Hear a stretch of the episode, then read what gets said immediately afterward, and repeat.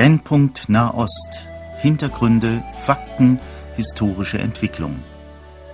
Horst Marquardt im Gespräch mit Johannes Gerloff, Korrespondent des christlichen Medienverbundes KEP, Jerusalem.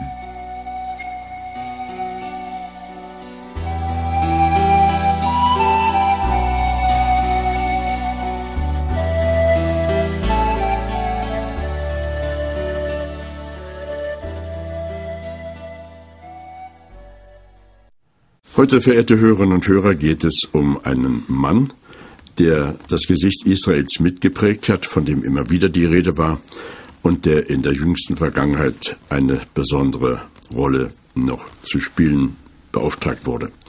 Ich denke an Shimon Peres, den neuen Staatspräsidenten Israels. Johannes Gerloff, wenn Sie nur die Möglichkeit haben, in drei oder vier Sätzen etwas zu beschreiben, Geht das bei Shimon Peres? Können Sie das mal versuchen? Was, ist, was fällt besonders ins Auge? Also das eine fällt besonders im Auge. Er ist das politische Urgestein des Staates Israel, der die gesamte Geschichte miterlebt und mitgeprägt hat. Er ist, das sagt man so, derjenige, der bis auf diese letzte Wahl praktisch keine Wahl gewonnen hat. Er ist als der Loser bekannt und von daher ist das das Neue in seiner politischen Karriere, dass er eine Wahl gewonnen hat. Und ich denke, er ist auch bekannt als einer der letzten großen, nicht korrupten Politiker. Ja, können wir so ein bisschen mal über seinen Weg sprechen? Wo kommt er her? Er ist äh, im August 1923 in Polen geboren. Er hieß damals noch Szymon Persky und ist dann mit elf Jahren nach Israel eingewandert mit seinen Eltern. Hat dann eine Stufenleiter mitgemacht, vom Kibbutznik über Aktivist in äh, verschiedenen Jugendorganisationen zum persönlichen Berater oder zur rechten Hand des Staatsgründers David Ben-Gurion. Er hat dann seit der Gründung des Staates Israel verschiedene Aufgaben. Man kann eigentlich sagen, er hat sämtliche politischen Ämter in Israel inne gehabt. Was interessant war, er war nie selbst Militär, obwohl er im Verteidigungsministerium ganz entscheidende Positionen innehatte. Das ist eine lange, lange Geschichte mit vielen, vielen Daten. So richtig einen Beruf hat er eigentlich nicht gehabt. Er ist vom Beruf Politiker, oder? Ja, das muss man schon sagen. Er ist von Beruf Politiker. Alles andere, was er da an der, an der Seite gelernt oder studiert hat, und geht letztlich auf, auf diese und wie, wie kommt Karriere das, dass er vorher keine äh, für ihn entscheidenden Wahlen so gewonnen hat, wie er das vielleicht selber gewünscht hätte? Woran liegt das? Das ist eine interessante Frage. Es gibt Leute, die sagen, ja, in Israel werden nur Militärs gewählt und Shimon Peres war nicht in dem Fall Soldat wie andere Politiker, wenn wir an Ariel Sharon denken oder an Ehud Barak. Ähm, ich weiß nicht, ob das stimmt. Da wird viel spekuliert. Aber Tatsache ist, dass wenn er Ministerpräsident war, er ist da im Wechsel zum Beispiel mit Yitzhak Shamir hineingekommen oder dann nach der Ermordung von ähm, Rabin. Yitzhak Rabin, danke.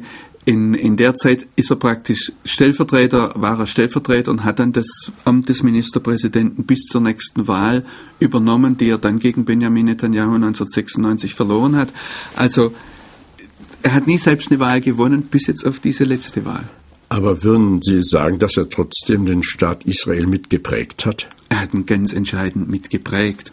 Äh, es nicht nur, dass er als Generaldirektor des Verteidigungsministeriums ganz entscheidende Prägungen vorgenommen hat. Er wird als Vater des Atomprogramms der Israelis gehandelt. Er hat in den 50er Jahren mit den mit den Franzosen dieses Programm ausgehandelt und das, das kommt ja von den Franzosen her. Da, da kommt eine große, äh, bis heute nicht ganz offengelegte Aktion, dass äh, französische Mirage-Flugzeuge nach Israel gebracht wurden, wo gesagt wurde, ja, die wurden dazu verwendet oder waren dazu gedacht, notfalls eine Atombombe zielsicher irgendwo hinzubringen.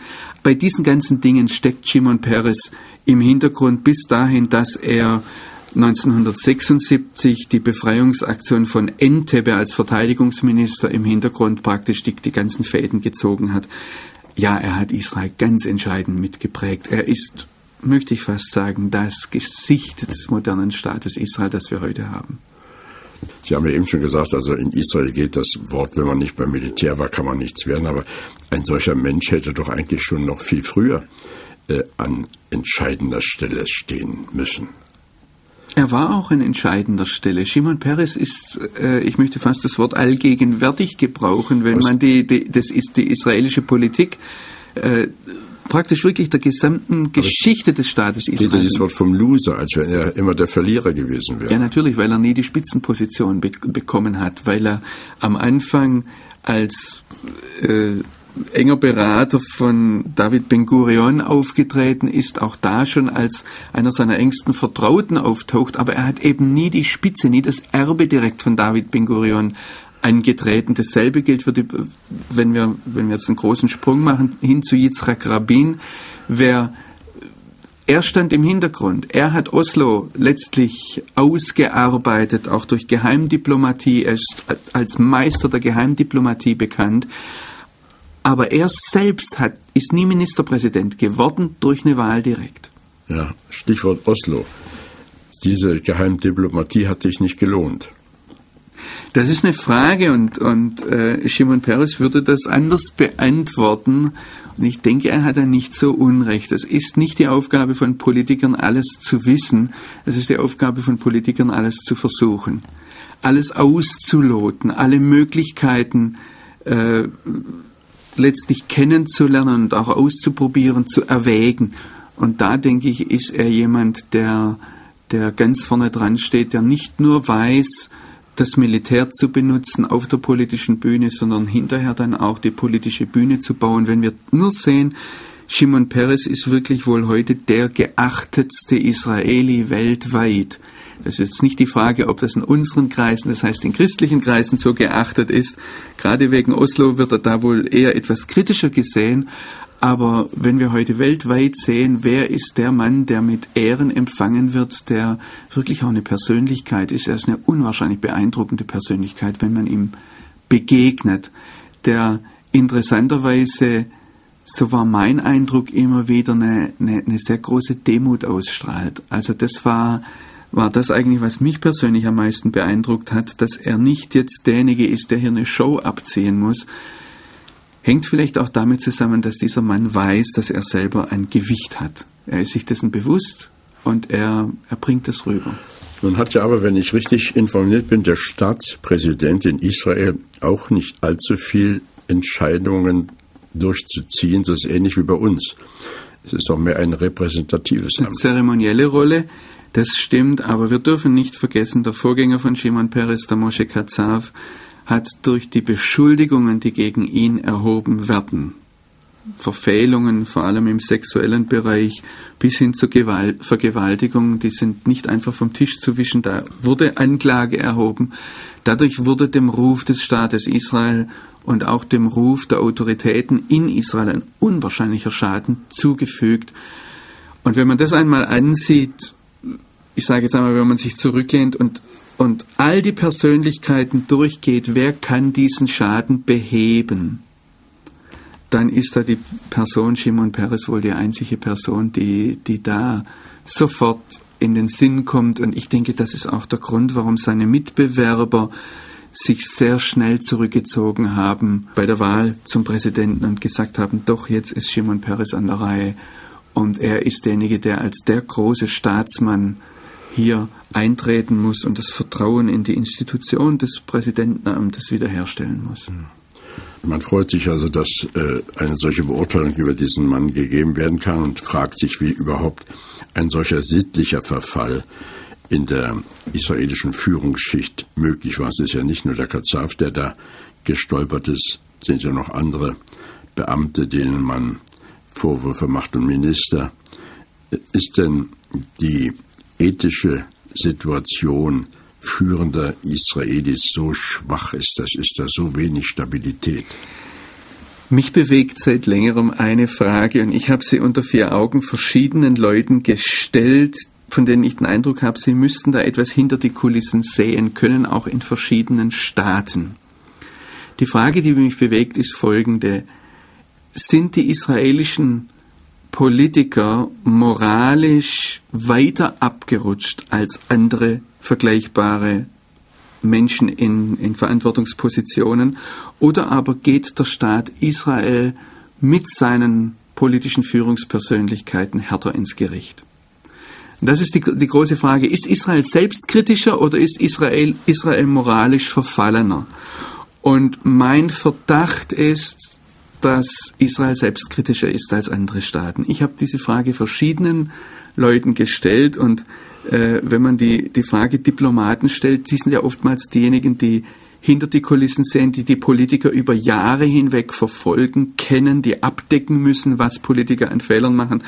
Und ich denke an ein Diplomatengesicht, das mich etwas verschmitzt ansieht, dann nachdenklich wird und sagt, vielleicht hast du recht dass der Unterschied, der gravierende Unterschied zwischen Israel und anderen Ländern ist, dass dort schonungsloser mit Autoritäten umgegangen wird. Ja, und wir ja gar keinen Grund haben, uns zu überheben, weil auch bei den Hoffnungsträgern unseres Staates immer wieder Dinge passieren, die einen dann in große Enttäuschung entlassen. Also wir haben kein Recht, da zu urteilen, freuen uns desto mehr, dass das bei Peres anders läuft.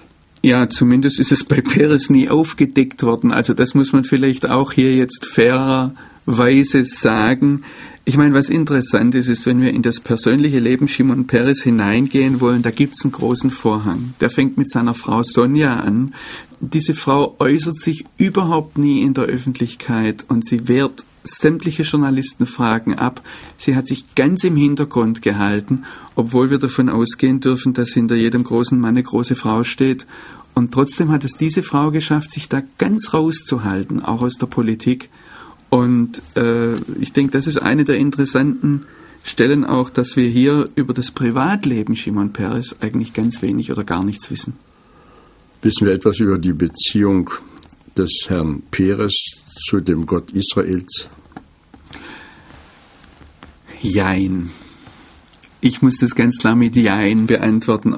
Auf der einen Seite, wir dürfen nicht vergessen, Shimon Peres ist Sozialist. Shimon Peres kommt praktisch aus der säkularen Tradition und ich denke, wenn man ihn jetzt so direkt darauf ansprechen würde, dann würde er sagen, dass äh, möglicherweise das Glaube Privatsache ist oder dass er an diesem Punkt nicht sehr viel zu sagen habe.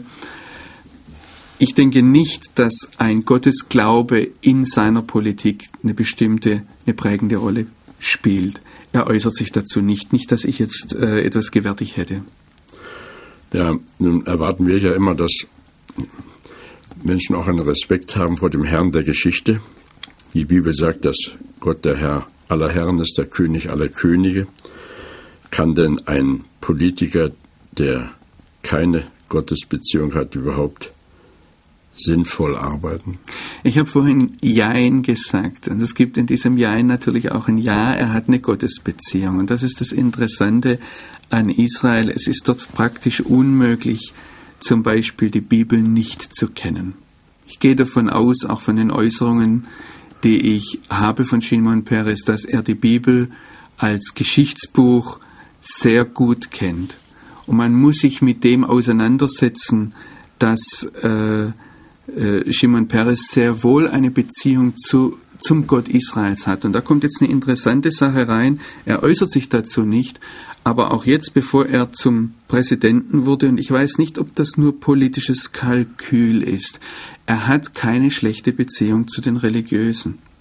Und er geht zu Rabbinern vor solchen Wahlen, er berät sich mit Rabbinern, und ich vermute einmal, dass diese Beratungen nicht ganz an ihm vorbeigehen. Ich sage das alles so vorsichtig, weil natürlich, wenn wir ihn angesprochen haben, dann setzt er sein übliches diplomatisches Lächeln auf und sagt, dass er sagt, was zu sagen ist für Journalisten und das andere mögen wir doch bitte akzeptieren, dass er das nicht sagen möchte, dass das einfach, also er ist da der geborene Geheimdiplomat. Und deshalb möchte ich da auch äh, dabei bleiben, dass ich sage, er hat, er hat Beziehungen zu religiösen Leuten. Er, er ging jetzt auch vor dieser Wahl zu dem Rabbi Ovadia Yosef und hat sich mit dem beraten, der einer der einflussreichsten sphardischen Rabbiner ist. Also von daher zu sagen, Shimon Peres hat gar keine Gottesbeziehung oder hat gar nichts in dieser Richtung, ich denke, das wäre etwas verwegen. Was mich sehr beeindruckt an diesem Mann ist, und das hat er auch in seiner Antrittsrede oder in seiner Dankesrede nach der Wahl gesagt, er hat gesagt, ich habe keinen Augenblick die Hoffnung verloren. Er ist, er ist hoffnungslos hoffnungsvoll, wenn ich das einmal so sagen darf. Und äh, das, das prägt ihn auch, warum er so, so alt noch im Amt ist er hat, das ist ja eine der Sachen, dass wir als Journalisten da sehr viele Witze auch drüber machen. Es kam, gab kürzlich, dass israelische Journalisten über ihn gesprochen haben. Und dann hat einer gesagt, was wissen wir über das Jahr 2050? Und dann sagte, er, wir wissen gar nichts, außer dass Wahlen sein werden, dass Shimon Peres antreten wird und dass er verlieren wird. Also, dass er gewärtig ist. Und da gibt es dann die, die Fragen, ja, Herr Peres, wann treten Sie denn ab? Einmal habe ich ihn das gefragt und er hat dann geantwortet, sehen Sie, Solange es Leute gibt, die meinen, ich könne meinem Volk etwas Gutes tun, werde ich mich nicht entziehen. Die lustigste Antwort gab er kürzlich, als er äh, Journalisten etwas frech entgegengeschleudert hat. Habt keine Sorge, ich vergesse nicht zu sterben. Ja, also das ist eine Sache, die, die ihn prägt, die mitgeht. Und jetzt bemüht er sich immer etwas zu tun. Und wenn wir von Frieden hier reden, ich denke, da würde Shimon Peres auch zustimmen, Frieden ist nicht der Friede, den nur der Messias mitbringen kann, sondern Friede im politischen Sinn ist etwas, das als Ziel bleibt, auf das wir Menschen zuarbeiten. Vielleicht vergleichbar der Arbeit, die ein Arzt tut. Wir wissen, dass unser Körper von Tod und Krankheit und Leid erst wirklich befreit wird, wenn der Messias kommt. Aber in der Zwischenzeit haben Ärzte alles zu tun, um unser Leben angenehmer zu machen, unser Leben lebenswerter zu machen, unser Leben auch zu verlängern. Und genau im selben Bereich würde ich die Arbeit von Politikern sehen. Und ich denke, das ist schon etwas, was ich aus Gesprächen, aus dem Zuhören, wenn Shimon Peres geredet hat, wo er der als notorischer Träumer verschrien ist, von einem neuen Nahen Osten, wo er immer wieder Hoffnung aufbringt im politischen Bereich. Ich denke nicht, dass er von einem biblischen Shalom träumt, sondern dass er sagt, im Rahmen dessen, was realistisch ist, lasst uns tun, was möglich ist. Was hat er denn da für konkrete Vorschläge? Ich denke, dass er nicht zurzeit eine atemberaubend neue Perspektive hat, sondern das, was ich sehe, ist zum einen, man darf nichts unversucht lassen. Man darf nicht hoffnungslos sagen, jetzt gibt es nur noch die militärische Option. Und da steht natürlich ganz oben dran, ich habe vorhin erwähnt, er ist der Meister der Geheimdiplomatie, das Gespräch. Und ich denke, er hat an dem Punkt auch recht, wenn man eine politische Lösung will, wenn man eine braucht, ist das Gespräch ganz oben. Der zweite Punkt ist, dass man selbstkritisch ist und deshalb äh, bei allem ich glaube, dass, dass man ihm Unrecht tut, wenn man sagt, er verkauft den Staat Israel oder er will das Schlechte für den Staat Israel. Da gibt es ja solche äh, Aussprüche. Ich denke, dass er überzeugter Zionist ist und auch aus seinem Hintergrund von Polen her, er hat den Holocaust aus der Entfernung miterlebt, äh, aber bewusst miterlebt, dass er nicht zu denen gehört, die sagt, man kann den Staat Israel aufgeben. Äh, das, das würde allem widersprechen, was ich von ihm weiß. Aber dass er sagt, wir müssen nicht nur selbstkritisch sein, sondern auch zu schmerzhaften Zugeständnissen bereit sein. Und da ist er ja zu ganz unkonventionellen Bündnissen auch bereit gewesen, wenn wir nur daran denken, dass er sich am Schluss mit, mit äh, Ariel Sharon zusammengetan hat, um hier etwas voranzutreiben ja. und etwas auszuprobieren. Dass das vielfach gescheitert ist, ähm, auch wenn wir auf Oslo zurückblicken, dass vieles nicht den erhofften Erfolg oder die erhofften Früchte erbracht hat. Das denke ich, ne, das weiß ich, dass er der Letzte ist, der das nicht Er ist zugibt. ja wohl auch einer, der äh, große Hoffnungen da reinsetzt, dass die Zwei-Staaten-Theorie in die Praxis umgesetzt werden könnte. Dass ein lebendiger Palästinenserstaat und Israel sich miteinander zusammentun und dann den Nahen Osten gestalten. Ja, wobei ich nicht weiß, ob er das heute als große Hoffnung sieht, sondern als politische Notwendigkeit von Seiten Israels. Und da werden ganz viele Politiker ihm heute zustimmen, dass heute der Palästinenserstaat eine Überlebensnotwendigkeit für den jüdischen Staat Israel ist, und zwar deshalb, weil die Demografie, die Bevölkerungsentwicklung heute die große Gefahr ist und man einfach einen Weg sucht und einen Weg braucht, um die Palästinenser loszuwerden. Man würde das etwas anders sagen ja. im Wortgebrauch eines Diplomaten, aber darum geht es letztlich. Man will nicht für die Palästinenser verantwortlich sein, man muss sie loswerden. jeder auf der politischen Bühne in Nahost weiß, man kann sie nicht den Jordaniern oder den Ägyptern zuschieben, denn das würde bedeuten, dass diese beiden Regime, die beide den Friedensvertrag mit Israel haben, dass die fallen würden, innenpolitisch.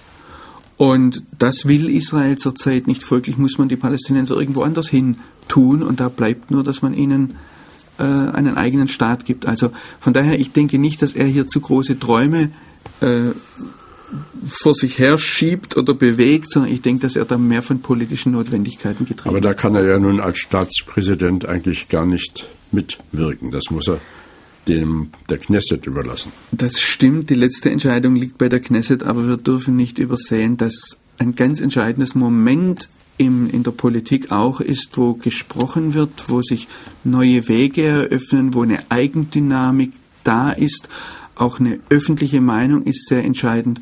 Und da kann Shimon Peres schon sehr viel tun.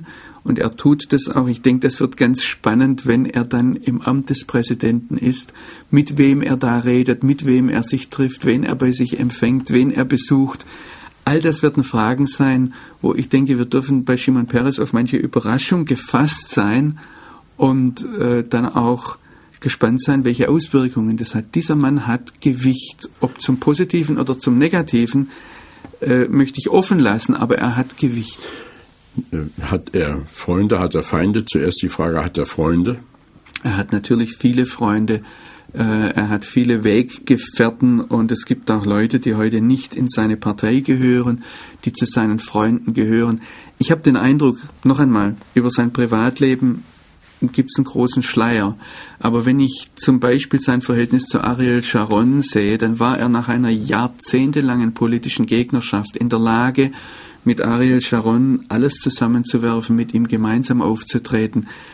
Ich habe den Eindruck, dass er ein Mann ist, der die persönliche Freundschaften sehr wohl trennen kann von, von der politischen Arbeit. Und er, er war derjenige, der Yasser Arafat die Hand gereicht hat, also mich würde manchmal interessieren, was da in ihm vorgeht, ja, aber er weiß auch da geschickt auszuweichen. Ich denke, man muss es einfach auch abwarten, was da noch weiter auf ihn zukommt. Ja, ja. Was machen seine Feinde? Die hatte er sicher auch. Wer hat keine Feinde in einer solchen Position? Also seine Feinde, äh, die versuchen zunächst einmal, ihn zu packen, wo sie nur können, äh, mit allen möglichen Verschwörungstheorien ich selbst weiß nicht, was da dran ist. Die gehen so weit, dass man ihm unterstellt, er habe äh, den, den Mord an seinem äh, politischen Weggefährten Yitzhak Rabin, der übrigens wahrscheinlich mehr ein Rivale war als ein Freund, ähm, aber er habe diesen Mord inszeniert. So weit gehen Verdachtsmomente, so weit gehen Theorien, Verschwörungstheorien. Äh, man versucht ihm alles Mögliche zu unterstellen ich weiß nicht, also ich behandle das alles mit sehr großer Vorsicht. Ich möchte jetzt nicht hier als der große Verteidigung, äh, Verteidiger von Shimon Peres auftreten.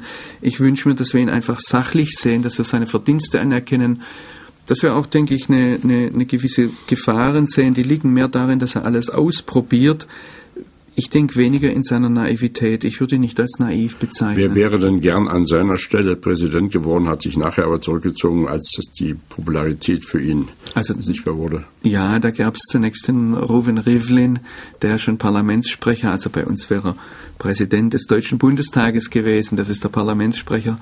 Äh, das war Ruven Rivlin einige Zeit lang. Und er war der Hauptkandidat gegen ihn aus, der, aus den Reihen des Likud. Und äh, aber da war, sehr schnell klar und es war, denke ich, auch eine, eine, eine persönlich sehr beeindruckende Sache, wie Ruven Rivlin sich dann zurückgezogen hat. Es gab noch eine Frau, die angetreten war, die Colette Avital, die äh, wohl noch weiter politisch rechts steht, die aber von den Stimmen her, die sie bekommen hat, gar nicht weiter in die Diskussion gekommen ist. Ist es in Israel so, wenn dann ein Mann gewählt ist in dieses höchste Amt, dass er dann auch mehrheitlich mit der Sympathie des Volkes rechnen kann oder bleiben unterschwellig doch äh, Formierungen, die äh, oppositionell gegen den Mann arbeiten? Naja, mit der Sympathie des Volkes zu rechnen. Zunächst einmal denke ich, dass sehr viele Menschen in, in äh, Israel hinter Shimon Peres stehen, dass sie in ihm die Vaterfigur sehen. Vielleicht auch etwas den Ersatz, der übrig geblieben ist, nachdem Ariel Sharon abtreten musste von der politischen Bühne.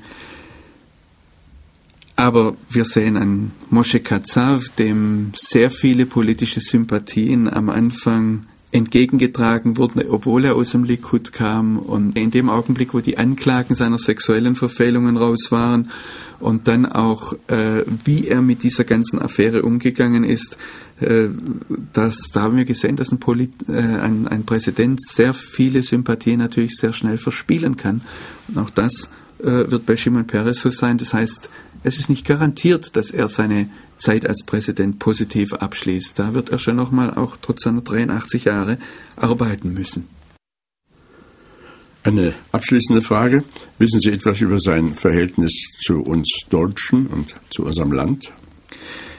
Ich habe den Eindruck, dass Shimon Peres zu denen gehört, die die Versöhnung mit Deutschland, das Gespräch mit Deutschland von Anfang an sehr positiv unterstützt haben die letzten Jahre, seit ich ihn jetzt beobachte, das heißt seit Mitte der 90er Jahre, direkt selbst beobachte, ist mir aufgefallen, dass er durchs ganze Spektrum der deutschen Politiker hindurch sehr viele, ich würde einmal schon sagen, so wie sie sich miteinander verhalten haben, Freunde haben. Das ist von Helmut Kohl bis Joschka Fischer, sind das Leute, mit denen er sich offensichtlich also gut verstanden hat, die auch bei ihm Rat gesucht haben, äh, wo einfach Vertrauen da ist.